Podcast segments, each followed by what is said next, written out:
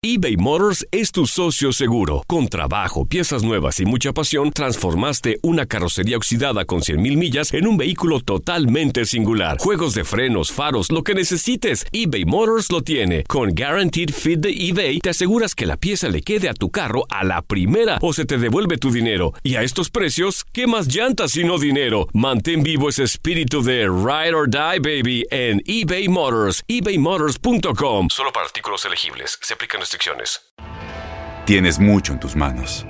Pero con solo mover un dedo puedes dar marcha atrás con Pro Trailer Backup Assist disponible. Presentamos la nueva Ford F150 2024. Ya sea que estés trabajando al máximo o divirtiéndote al máximo, esta camioneta te respalda porque está hecha para ser una parte indispensable de tu equipo. Fuerza así de inteligente solo puede ser F150. Construida con orgullo Ford. Fuerza Ford. Aloha mamá. Sorry por responder hasta ahora. Estuve toda la tarde con mi unidad arreglando un helicóptero Black Hawk. Hawái es increíble. Luego te cuento más. Te quiero. Be All You Can Be, visitando goarmy.com diagonal español. Soy María Raquel Portillo. Probablemente me conozcan con el nombre que me impuso mi abusador, Mari Boquitas. Cuando apenas tenía 15 años, me casé con Sergio Andrade, el exitoso productor que lanzó la carrera de Gloria Trevi y que resultó ser un abusador sin escrúpulos. Voy a contar esa historia por primera vez sin interrupciones. No vengo a contar mi versión, vengo a contar mi historia. En boca cerrada. Escúchalo en tu plataforma de podcast favorita. Univisión Reporta es un podcast de euforia.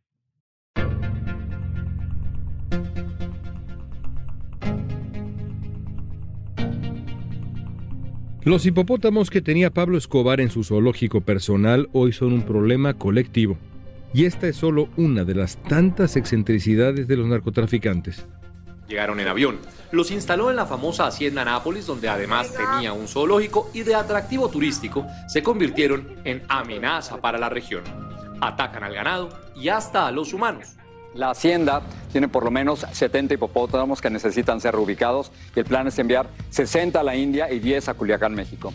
Desde los hipopótamos de Escobar hasta los tigres de los Chapitos, la socióloga y experta en narcocultura Anel Gómez nos va a ayudar a entender el porqué de estas extravagancias del narcotráfico y también por qué causan fascinación en la gente. Me parece que los hipopótamos son una metáfora de la droga, ¿no? es decir, así como Pablo Escobar fue capaz de traficar toneladas y toneladas de cocaína, demostró que sabía hacer lo que hacía, traficó hipopótamos. Hoy es viernes 5 de mayo, soy León Krause, esto es Univisión Reporta.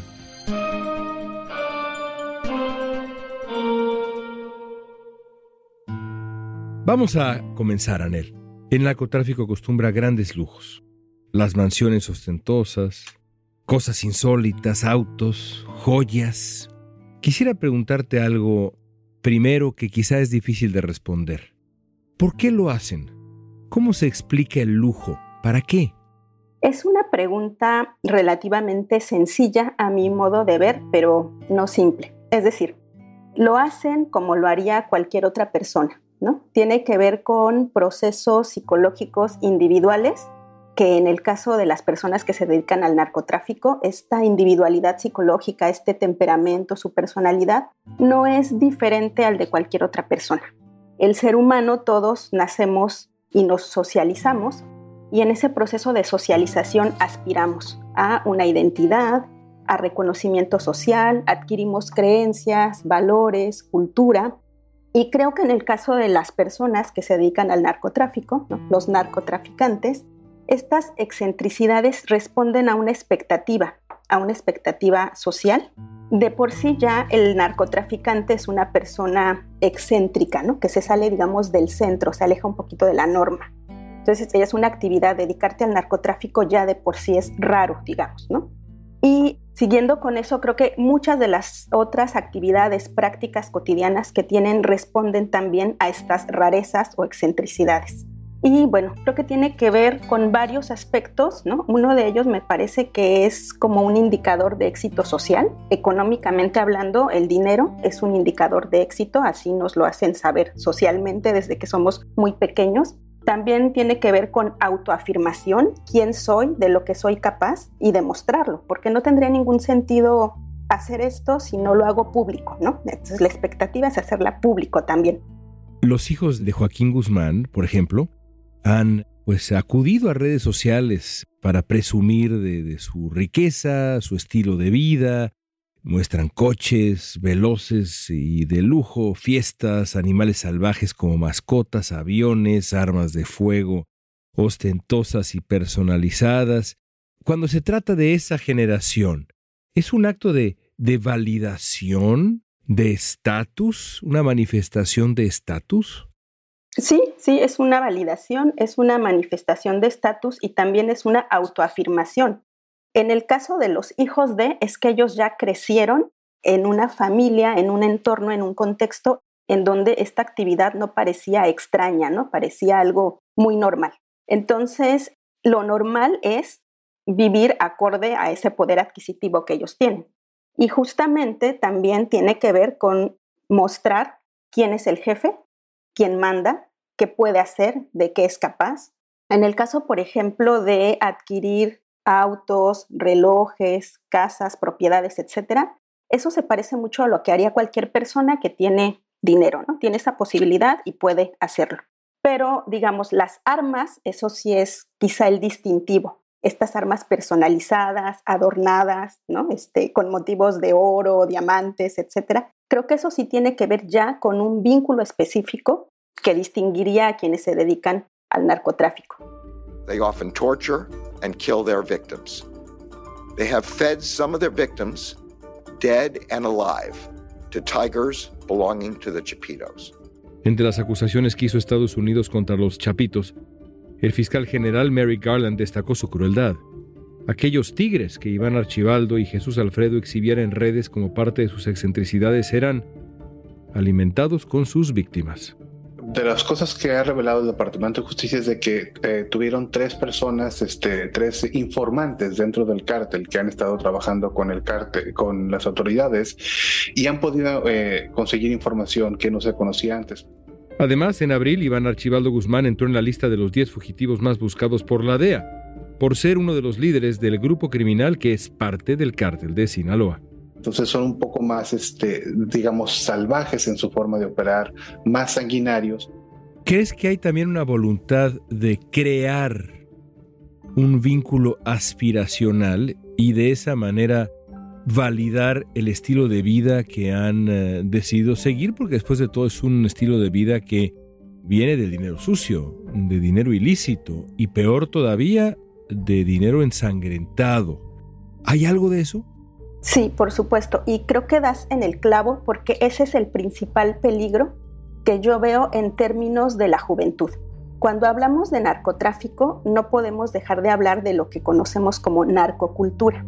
Las personas consumimos narcocultura, unas más, otras menos. Pero en general creo que la gran mayoría de las personas hemos visto por ahí alguna serie, ¿no? Alguna narcoserie, hemos escuchado algún narcocorrido, hemos leído por ahí algún narcomensaje, ¿no? como el narco, como esta palabra que antecede y que define.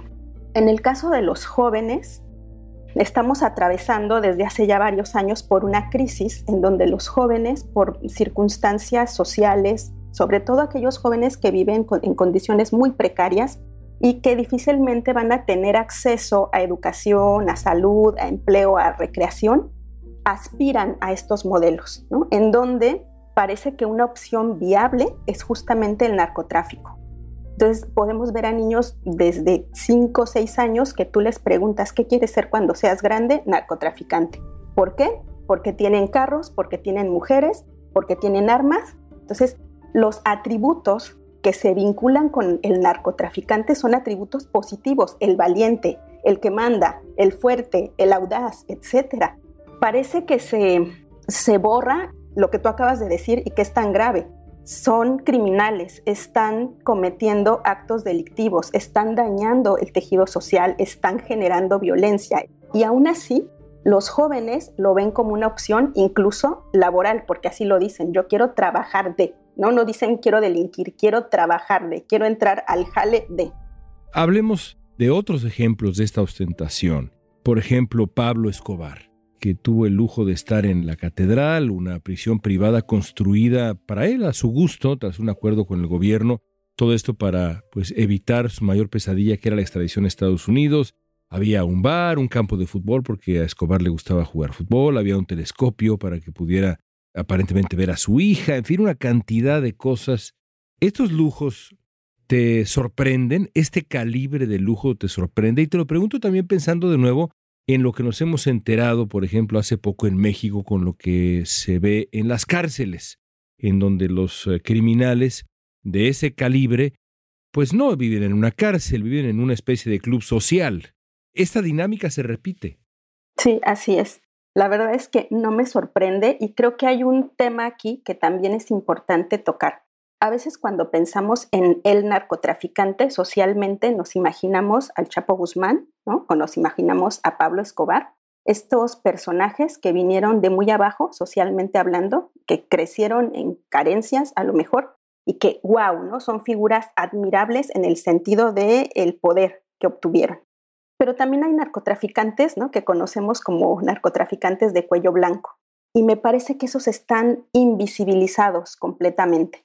Hay vínculos entre estos narcotraficantes que dan la cara y que conocemos y que son después los que viven en las cárceles, aunque estas cárceles sean de lujo, ¿no? Como la de Pablo Escobar. Pero hay otros que están pasando desapercibidos. Y creo, es obvio, que quienes dan la cara, el Chapo Guzmán, a los que conocemos, ¿no?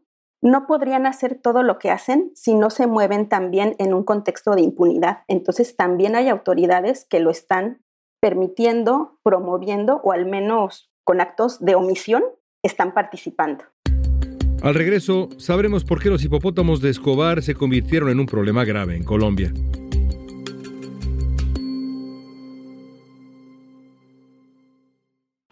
En Ford creemos que ya sea que estés bajo el foco de atención, o bajo tu propio techo, que tengas 90 minutos o 9 horas, que estés empezando cambios o un largo viaje. Fortaleza es hacer todo, como si el mundo entero te estuviera mirando. Presentamos la nueva Ford F150 2024. Fuerza así de inteligente solo puede ser F150. Construida con orgullo Ford.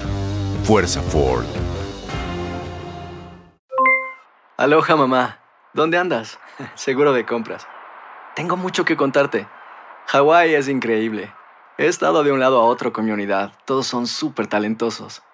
Ya reparamos otro helicóptero Blackhawk y oficialmente formamos nuestro equipo de fútbol. Para la próxima te cuento cómo voy con el surf y me cuentas qué te pareció el podcast que te compartí, ¿ok? Te quiero mucho. Be All You Can Be, visitando goarmy.com diagonal español. Boost Mobile tiene una gran oferta para que aproveches tu reembolso de impuestos al máximo y te mantengas conectado. Al cambiarte a Boost, recibe un 50% de descuento en tu primer mes de datos ilimitados. O, con un plan ilimitado de 40 dólares, llévate un Samsung Galaxy A15 5G por $39.99. Obtén los mejores teléfonos en las redes 5G más grandes del país. Con Boost Mobile, cambiarse es fácil. Solo visita boostmobile.com. Boost Mobile, sin miedo al éxito. Para clientes nuevos y solamente en línea, requiere AroPay. 50% de descuento en el primer mes requiere un plan de 25 dólares al mes. Aplican otras restricciones. Visita Estamos platicando con la experta en agricultura Anel Gómez. En Colombia hay una historia célebre que es los hipopótamos de Pablo Escobar. A finales de los 70 y a lo largo de los 80, pues Escobar adquirió hipopótamos, ¿verdad?, para su zoológico privado en su finca, que era pues básicamente para él un paraíso, ilícito, pero un paraíso, allá en Colombia. Háblanos un poco de estos hipopótamos. Se han convertido en un problema. Me parece que los hipopótamos son una metáfora de la droga, ¿no? Es decir, así como Pablo Escobar fue capaz de traficar toneladas y toneladas de cocaína, demostró que sabía hacer lo que hacía, traficó hipopótamos. Ingresó de forma ilegal cuatro hipopótamos a su zoológico privado, donde tenía además otras especies, elefantes, jirafas, ¿no? sé, otros animales. Y es esa impunidad que decías, ¿no? Es esa impunidad. Entonces, evidentemente, Pablo Escobar no los trajo solo, ¿no? Ah, hubo una red que se coludió y que participó a muchos niveles, ¿no? Y estamos hablando también de a nivel gobierno. Y es una metáfora también porque a Pablo Escobar no le importó las consecuencias a nivel ecológico que tendría el ingreso de esos cuatro hipopótamos, que ahora se convirtieron en más de 100 hipopótamos y que ya las autoridades no saben qué hacer, además por el riesgo que representan, porque son animales peligrosos que pueden ocasionar la muerte. Por ahí leía yo que con una sola mordida pueden ocasionar la muerte de cualquier persona y es una especie pues, de un comportamiento muy impredecible, eh, bastante territorial, que puede en algún caso eh, ocasionar la muerte de una persona. Esto pasa porque tras la muerte de Escobar, sus hipopótamos queridos quedaron en libertad y empezaron a reproducirse en el campo cerca del, del rancho y ahora hay, nos dices, 100 y esto evidentemente se está volviendo un problema. ¿Por qué? Sí, más de 100 hipopótamos porque no están en su hábitat natural y no tienen un depredador. Hicieron lo que cualquier especie haría, reproducirse. Darwin nos lo diría, ¿no? Eso no es de sorprenderse. Hicieron lo que cualquier especie haría, se reprodujeron y al no tener un depredador natural, pues ellos más bien están convirtiéndose en el depredador de muchas especies, incluidas los seres humanos, ¿no? Porque como repito, son peligrosos para los seres humanos. También a nivel ecológico están destruyendo plantas, están pues atentando contra la flora y la fauna natural. Una especie invasora. Es una especie invasora, exactamente. Y por eso te decía que es una metáfora de la droga, porque la droga también está destruyendo, también está invadiendo. Entonces es una metáfora y sobrevivió a Pablo Escobar. Pablo Escobar pudo haberse muerto, pero los efectos de la droga y lo que traficó y el negocio que construyó y el imperio que construyó sigue ahí depredando. Exactamente. Y así como los hipopótamos, ¿no? Los dejaron sueltos, también la actividad de narcotráfico con o sin Pablo Escobar se dejó suelta, digamos, ¿no? Siguió, es lo que tú dices, continuó. Entonces va a crecer todo lo que se deja libre, va a crecer. Y aquello que es dañino, pues va a ocasionar daños a corto, a mediano y a largo plazo. En el caso del narcotráfico, peor cuando se convierte en parte de la cultura. Así como los hipopótamos se pueden ya convertir en parte de la ecología y dominar ese entorno, ¿no? dominar ese ecosistema, pasa lo mismo con la droga.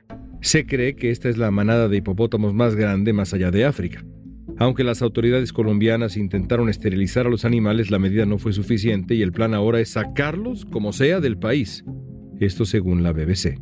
Autoridades de Antoquia, en Colombia, agilizan un plan para reubicar a los hipopótamos de Pablo Escobar porque están acabando con el ecosistema dentro de su famosa hacienda Nápoles. Realmente la problemática es muy grave. Los hipopótamos tienen una característica casi de bioingenieros, ellos pueden modificar drásticamente el ecosistema y esto puede generar unas alteraciones sin precedentes. El operativo para el traslado es costoso pero necesario. Si no se toman medidas de control, se estima que para el año 2040 la manada podría llegar a superar los 600 hipopótamos en Colombia. Los problemas también se multiplicarían. Solo trasladar estos primeros 10 cuesta más de 400 mil dólares y la única que hasta ahora se le ha medido al asunto es una aerolínea bielorrusa que ya antes ha transportado a otros animales.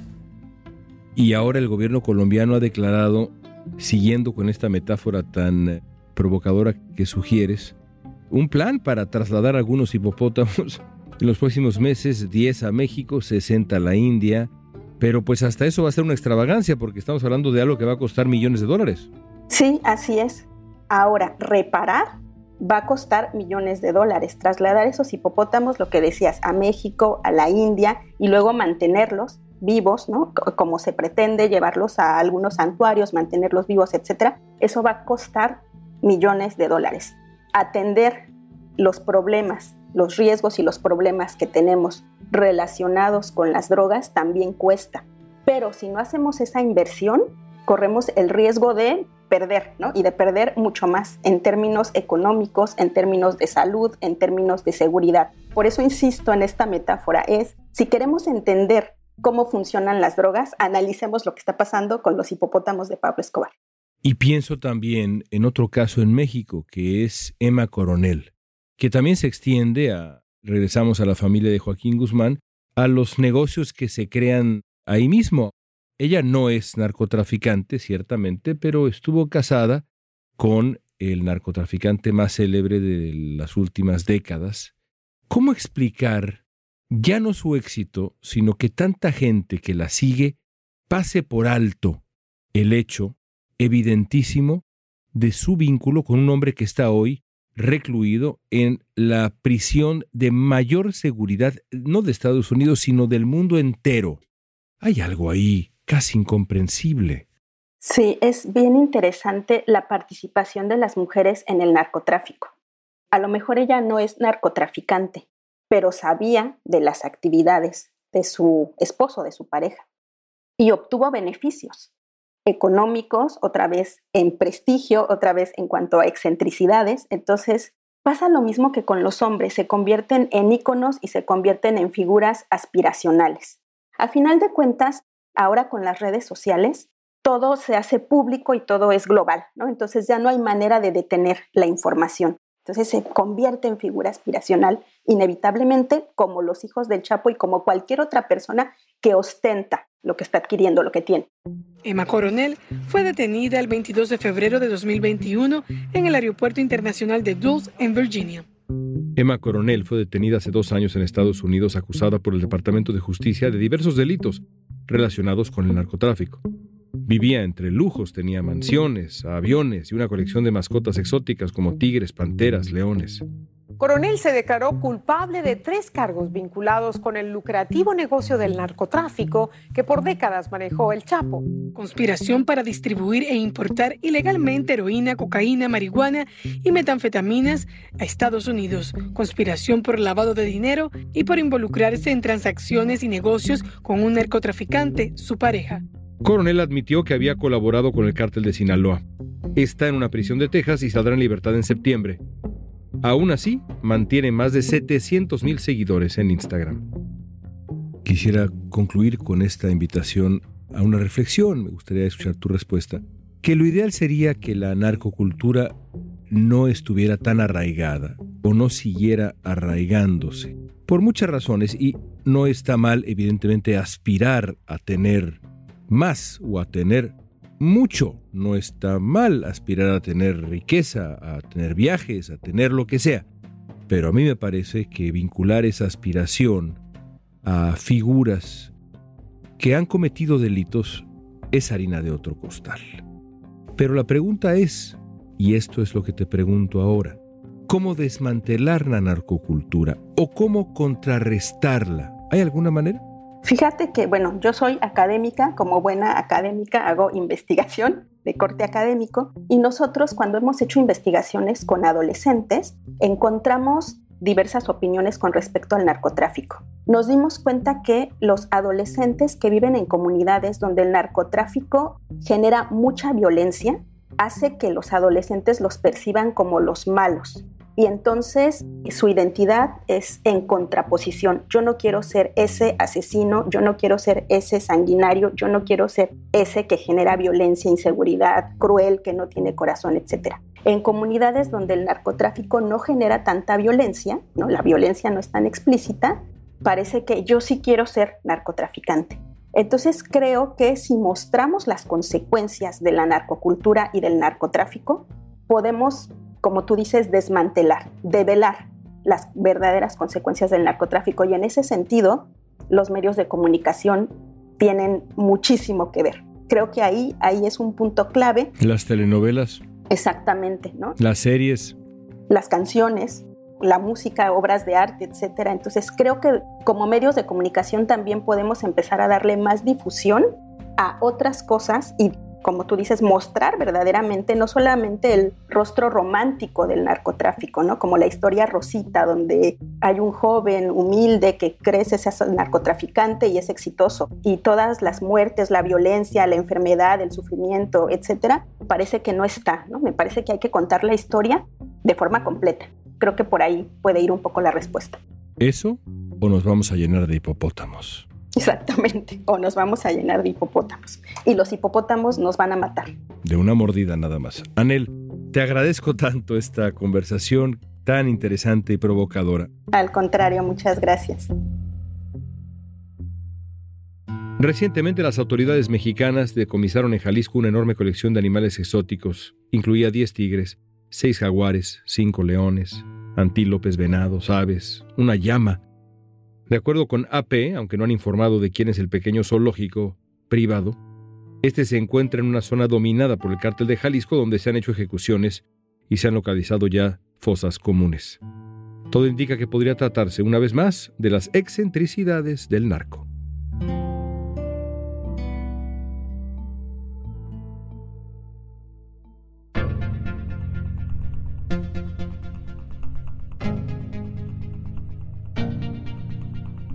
Esta pregunta es para ti, aquí entre nos. ¿Alguna vez te has sentido atraído por esa parte de la narcocultura? Esa parte aspiracional, excéntrica, de lujos. Usa la etiqueta Univisión Reporta en redes sociales. Danos tu opinión en Facebook, Instagram, Twitter o TikTok. Escuchaste Univisión Reporta. Si te gustó este episodio, síguenos y compártelo con otros. En la producción ejecutiva, Olivia Liendo. Producción de contenido, Milis Supan. Asistencia de producción, Natalia López y Waleska Mansi. Booking, Soía González. Música original de Carlos Jorge García, Luis Daniel González y Jorge González. Soy León Krause, gracias por escuchar Univisión Reporta.